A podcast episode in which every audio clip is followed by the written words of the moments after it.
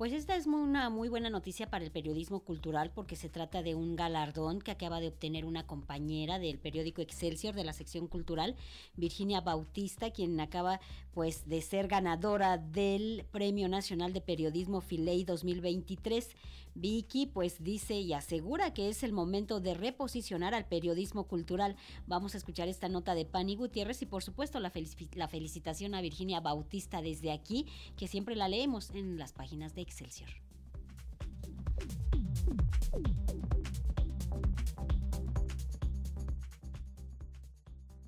Por su manera de comprender la cultura y el patrimonio cultural del país, aportando a su investigación y preservación, además de su significativa contribución a las manifestaciones interdisciplinarias, la periodista Virginia Bautista resultó ganadora del Premio Nacional de Periodismo Filey 2023. Esta distinción reconoce su trayectoria de casi 37 años de ejercer dicha labor, e independientemente de ser una satisfacción a nivel individual, este premio reconoce también al periodismo cultural, como lo refirió en entrevista la ganadora quien también señaló que este ejercicio va más allá de promover actividades culturales o sucesos artísticos, ya que es una de las pocas fuentes que permiten comprender mejor la realidad, porque hay antropólogos, reflexiones de filósofos e incluso nadie como el periodismo cultural puede explicar mejor los sucesos como la pandemia, el que pasa, cuál es el sentir de la gente o cómo salir de esta. Sin embargo, el periodismo cultural enfrenta una crisis el periodismo cultural enfrenta en este momento la mayor crisis que yo he vivido en mis 37 años,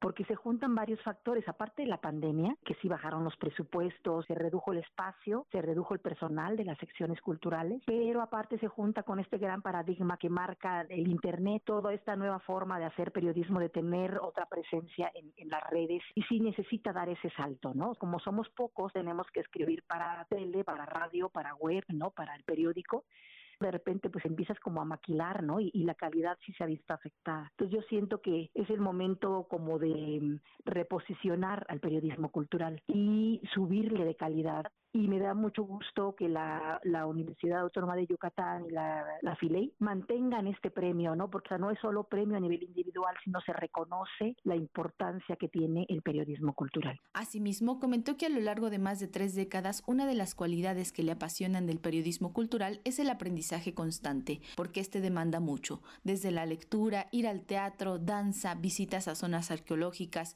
o ciudades históricas, una exigencia que te retroalimenta como ser humano te exige una especialización muy grande. Entonces, para entrevistar a un escritor, pues tienes que leer los libros, no solo uno, sino los últimos tres, ¿no? O revisarlos, su trayectoria. O sea, detrás de cada nota hay mucho trabajo, ¿no? No, no es fuente Montessori, ¿no? Como se dice que no te llevas trabajo a casa, no, o sea, al contrario, es como que le inviertes mucho tiempo y pues pocos resisten, la verdad, ¿no? Por eso de repente vemos que es un grupo pequeño, pero creo que este, la especialidad y la calidad eh, pues caracteriza mucho, ¿no? El de los periodistas culturales. De igual manera, comentó que los momentos cruciales han sido varios, en especial porque nadie te prepara para ello, pero su rigor de la periodista siempre se ha mantenido. Desde su debut en el periódico El Vigía, su trabajo en las secciones o suplementos culturales de diarios como el ABC, El Sol de Tijuana, Mosaico y Diario 29, su labor como parte del selecto equipo de la sección México del diario español El País, así como su paso por los diarios Reforma y Excelsior, donde trabaja desde hace casi 17 años como reportera cultural. El Premio Nacional de Periodismo Filey 2023 será entregado el próximo 13 de marzo. Para Radio Educación, Pani Gutiérrez.